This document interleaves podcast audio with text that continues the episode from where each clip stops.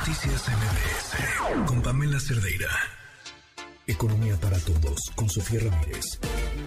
Sofía, ¿cómo estás? Hola Pamela, buenas noches. Un gusto estar contigo de regreso. Hoy vamos a hablar pues de las noticias eh, agridulces. Vaya, tenemos buenas noticias, tenemos no tan buenas noticias, tenemos algunas que nos preocupan más que otras, entre los datos que publicó el INEGI ayer y hoy para los meses de septiembre, octubre y noviembre de este año. Y empezamos con el IMSS. Fíjate que con los datos publicados el día de hoy, el IMSS generó en el mes de noviembre más de 100.000 puestos de trabajo asegurados ante el IMSS. Eso quiere decir que son trabajos de buena calidad, que tienen prestaciones, que tienen además pues un aguinaldo tan importante en estos momentos, pero sobre todo que llevamos ya dos meses al hilo con más de 100.000 puestos de trabajo asegurados ante el IMSS registrados de manera mensual, con lo cual pues estamos cerca de 1.100.000 puestos de trabajo acumulados. Sin embargo, si ustedes se meten al semáforo económico de México, como vamos, van a encontrar que está en amarillo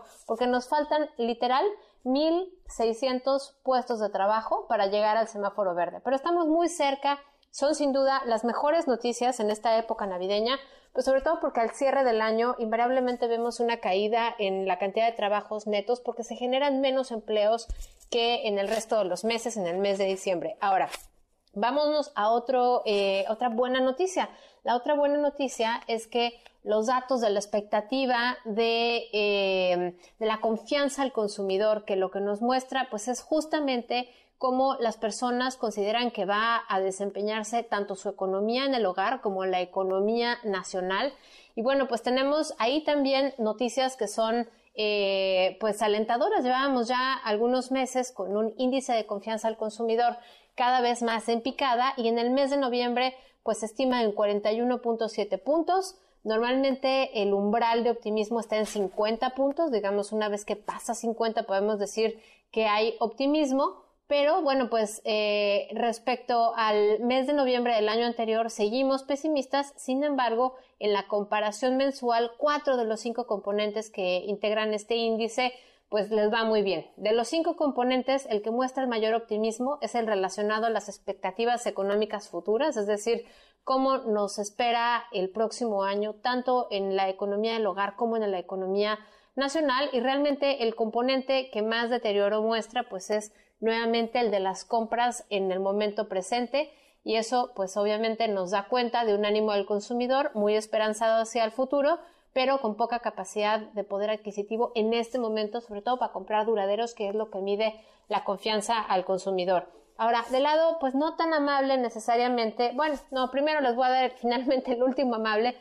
y es que el consumo privado, que eh, tenemos en el mercado interior, es decir, las compras que hacemos en México desde México, pues había estado mostrando pues también un comportamiento más o menos errático y tenemos claro que con los datos publicados el día de hoy, el consumo privado interno registra un avance mensual del 0.4% en septiembre de este año. Son datos con cierto rezago, ya hemos hablado pues lo bien que nos ha eh, ido en el tercer trimestre, tercer trimestre que se acaba, por cierto, en septiembre, es julio, agosto y septiembre. Y pues ahorita eh, con los datos más eh, nuevos, digamos, en términos de consumo, que son muy importantes porque, pues, insisto, es más o menos el 60% de nuestra demanda agregada de todo lo que generamos y, y compramos bueno, pues finalmente vemos cómo en la comparación anual el consumo privado registra un incremento del 6%, sin duda muy importante,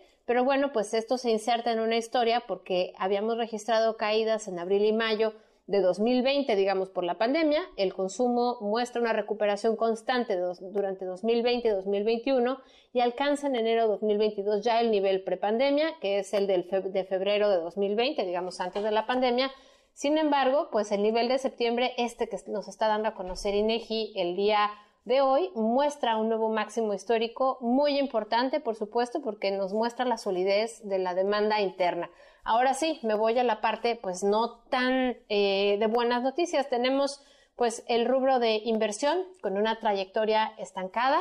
y tenemos eh, el rubro de las expectativas de inflación. Empiezo por la inversión, porque como les decía, 60% de la demanda agregada es el consumo, pero 20% es justamente la inversión fija bruta. Entonces, creo que importante es que, uno, no tenemos un clima de eh, certeza jurídica en México que esté promoviendo más inversión. Dos, pues ante las altas tasas de financiamiento derivado de la inflación y por lo tanto de la política monetaria que aumenta la tasa de interés de referencia y como consecuencia pues aumenta el costo del crédito, pues de la tarjeta de crédito, del préstamo y demás, pues hace que la inversión todavía se ralentice un poquito más. Vemos una disminución en el indicador mensual de 0.9% respecto al mes de agosto. Estos también son datos de septiembre, pero en la comparación anual, pues dado que teníamos un, un, bajo nivel de inversión el año pasado, pues parece que el avance es relativamente bueno, es de 4.2%, absolutamente insuficiente, digamos, dado el tamaño de nuestra economía, pero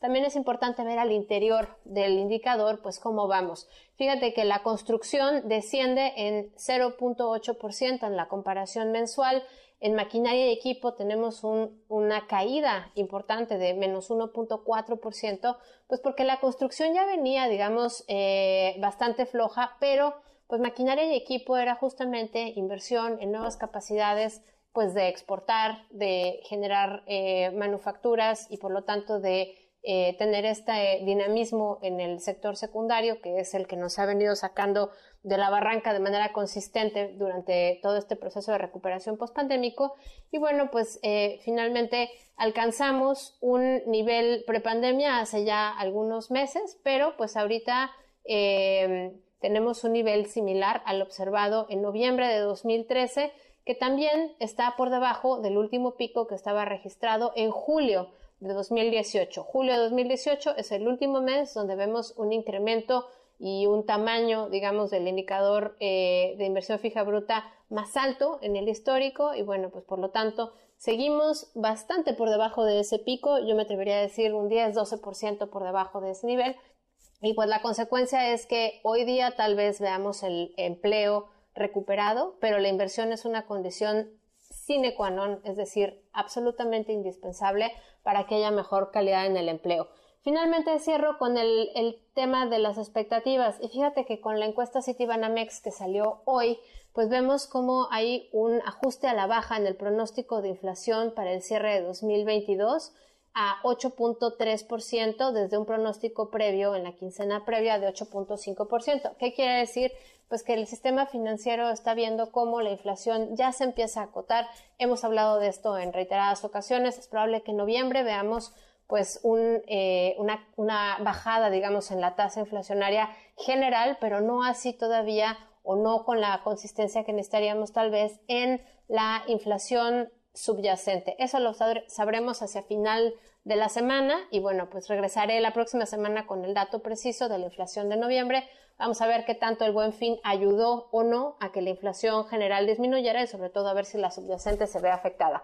Ahora, respecto a la inflación subyacente, justamente que es esta que se ve afectada por la política monetaria, porque depende, digamos, de los precios de eh, la oferta y la demanda, pues vemos que la eh, expectativa es que aumente eh, según el sistema financiero. Estamos hablando de que a, a, pesar de que la inflación general se ve como la expectativa sea que sea menor al final del año, se espera que la inflación subyacente siga subiendo y por lo tanto, pues eso quiere decir que esperamos que todavía haya un mayor encarecimiento del costo del crédito, del financiamiento, pues para todas las personas, incluyendo los inversionistas, pero no únicamente. Finalmente, el crecimiento se incrementa según la encuesta Citibanamex, la expectativa de crecimiento se incrementa a 2.9% desde 2.5 en la encuesta de la quincena previa. Y esto son buenas noticias, digamos que ya me aventé las buenas, las malas y cerramos con la nota positiva, que efectivamente el sistema financiero, al igual que el Banco de México, ya empezamos a ver cómo el cierre del año se va acercando más a un crecimiento anual del 3% de nuestra economía,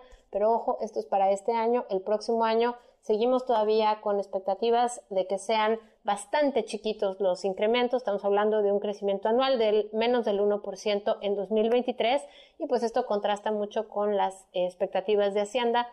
que esperan que el próximo año, sea, que crezcamos al 3%, se antoja pues francamente muy complicado y bueno, pues sin ese incremento en el crecimiento de nuestra economía, lo que vamos a tener es una menor recaudación, un menor dinamismo, menor eh, creación de empleos de buena calidad Y bueno, pues sin duda creo que lo que toca es abocarse a generar un clima de certidumbre, de certeza jurídica para que haya más inversiones y en el mediano plazo podamos tener pues este crecimiento más igualitario, más productivo y sobre todo pues eh, de mejor calidad de vida para todas las mexicanas y los mexicanos. Con eso me quedo, Pam, te agradezco mucho el espacio como siempre y platicamos el próximo jueves. Un abrazo.